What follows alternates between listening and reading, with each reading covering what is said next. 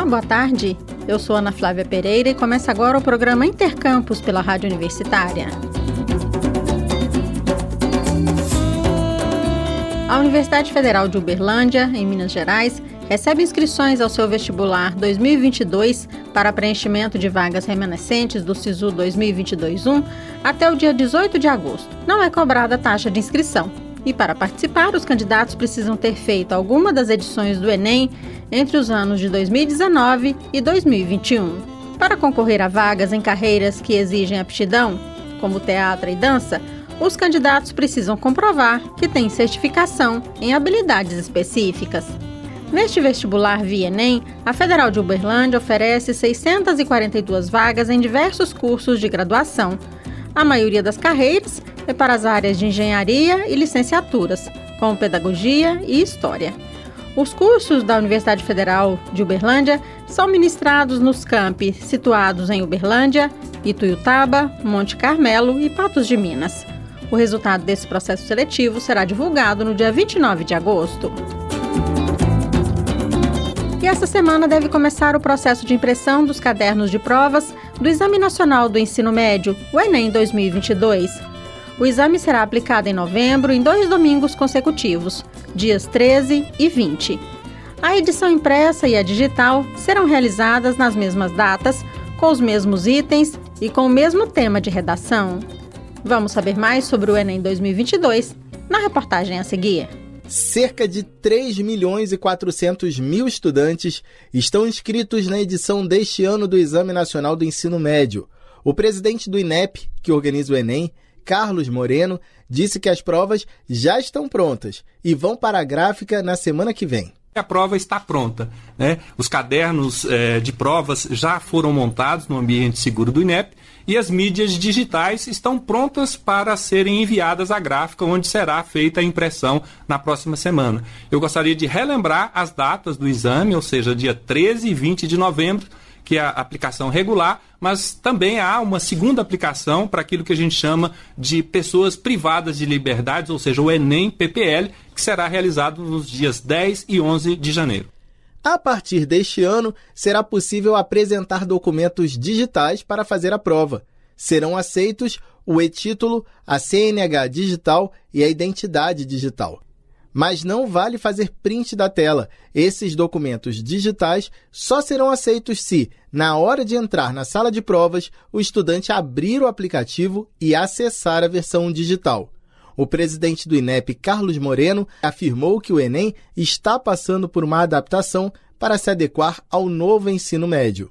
O novo Enem que está sendo desenhado, ele vai ter um aspecto que vai abordar é, habilidades previstas na Base Nacional Comum Curricular e uma segunda etapa relativa aos itinerários formativos é, que presentes na, nas DCNs, nas diretrizes curriculares nacionais. Então essa prova, essa nova prova está sendo desenhada, né, uma nova matriz vai ser publicada ainda esse ano pelo Ministério da, da Educação, além as, de aspectos relativos à própria prova, número de itens, o tipo de itens que vai ser aplicado no próximo Enem, que será, isso é muito importante, aplicado no ano de 2024. E serão dois formatos de provas: o impresso e o digital.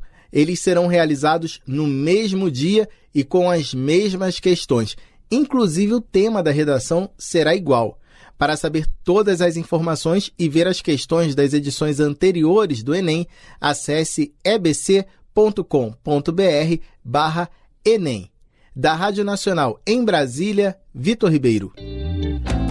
Lembrando que os protocolos contra a Covid-19 serão mantidos durante a realização das provas do Enem 2022. Segundo o Ministério da Educação, os estudantes serão colocados nas salas de prova com distanciamento. Haverá uso obrigatório de máscara por parte dos aplicadores, fiscais e coordenadores e a higienização de ambiente será mantida. Você está ouvindo Intercampus.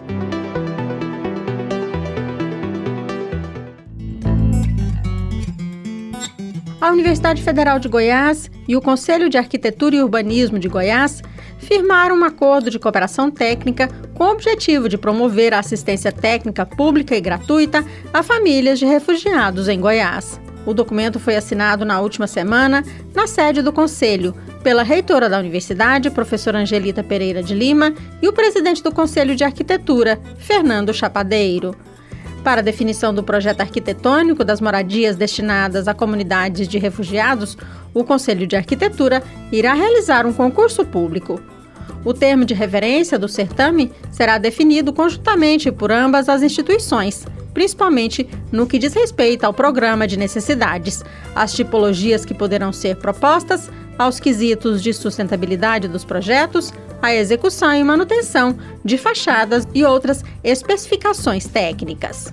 Caberá ao FG identificar a condição das populações de refugiados no estado de Goiás no âmbito de suas pesquisas relacionadas ao tema. O projeto arquitetônico vencedor do concurso das moradias destinadas à comunidade de refugiados será encaminhado para implementação dos órgãos responsáveis pelos programas municipais, estaduais e federais. Na Universidade Federal de Goiás, são várias as atividades desenvolvidas com a comunidade de refugiados que vive no estado.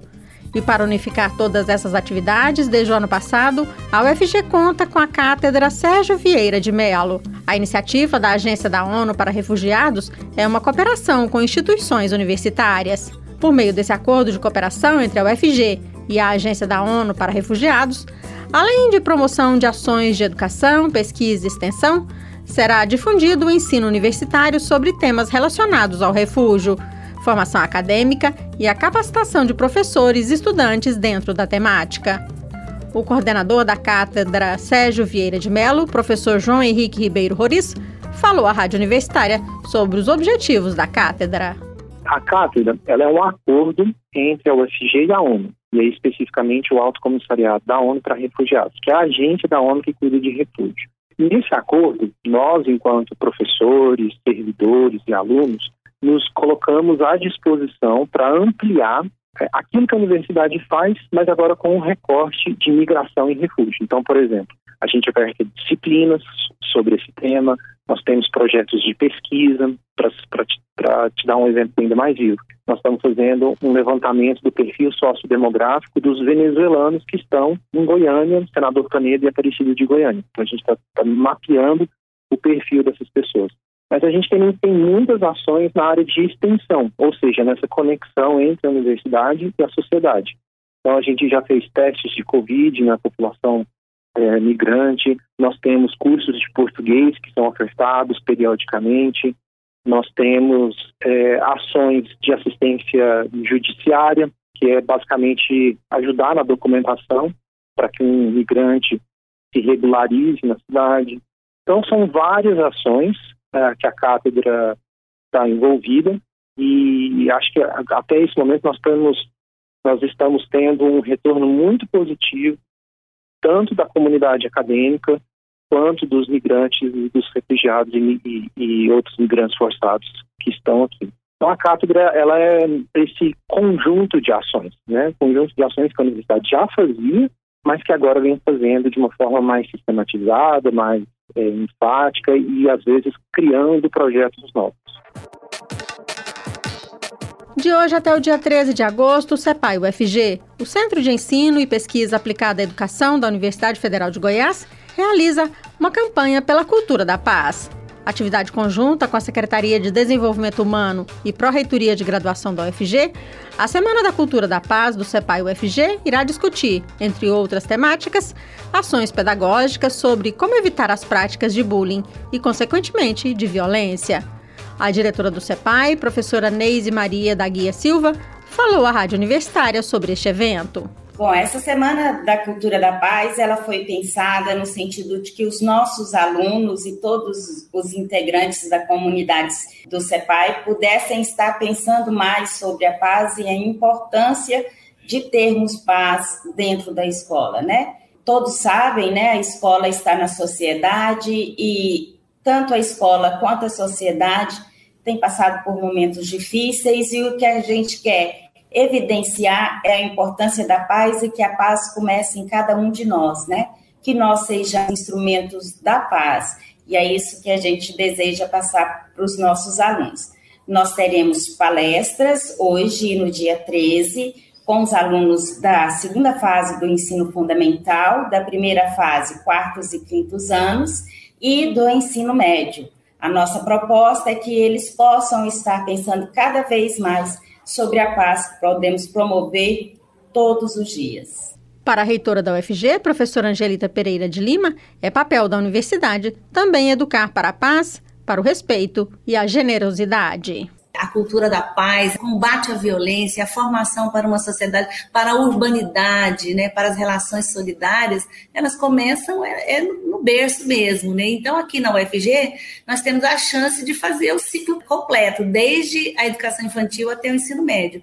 E nós sabemos que as escolas tem sido reflexo né, das violências que estão fora do muro da escola também, né? Porque, como disse a professora Neise, aqui é um é sociedade também. Então, combater o bullying, combater a violência doméstica, combater a, a violência de gênero, é, a violência do trânsito. Então, quando assim, tudo isso, é, esse ciclo de palestras vai abordar de uma forma importante para crianças e adolescentes, temáticas que são complexas, inclusive são temas de estudos e pesquisas importantes na Universidade Federal de Goiás.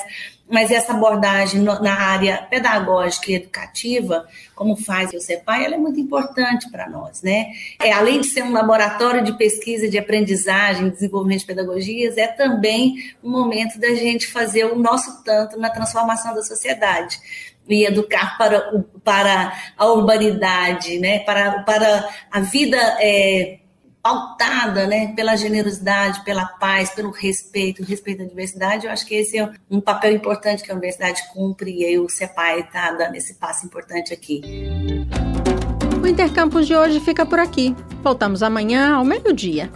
Nossa programação você pode acompanhar pelo rádio nos 870m, pela internet no site radio.fg.br ou pelo aplicativo 1000FG. A seguir temos mais jornalismo com o Universitário em Forma.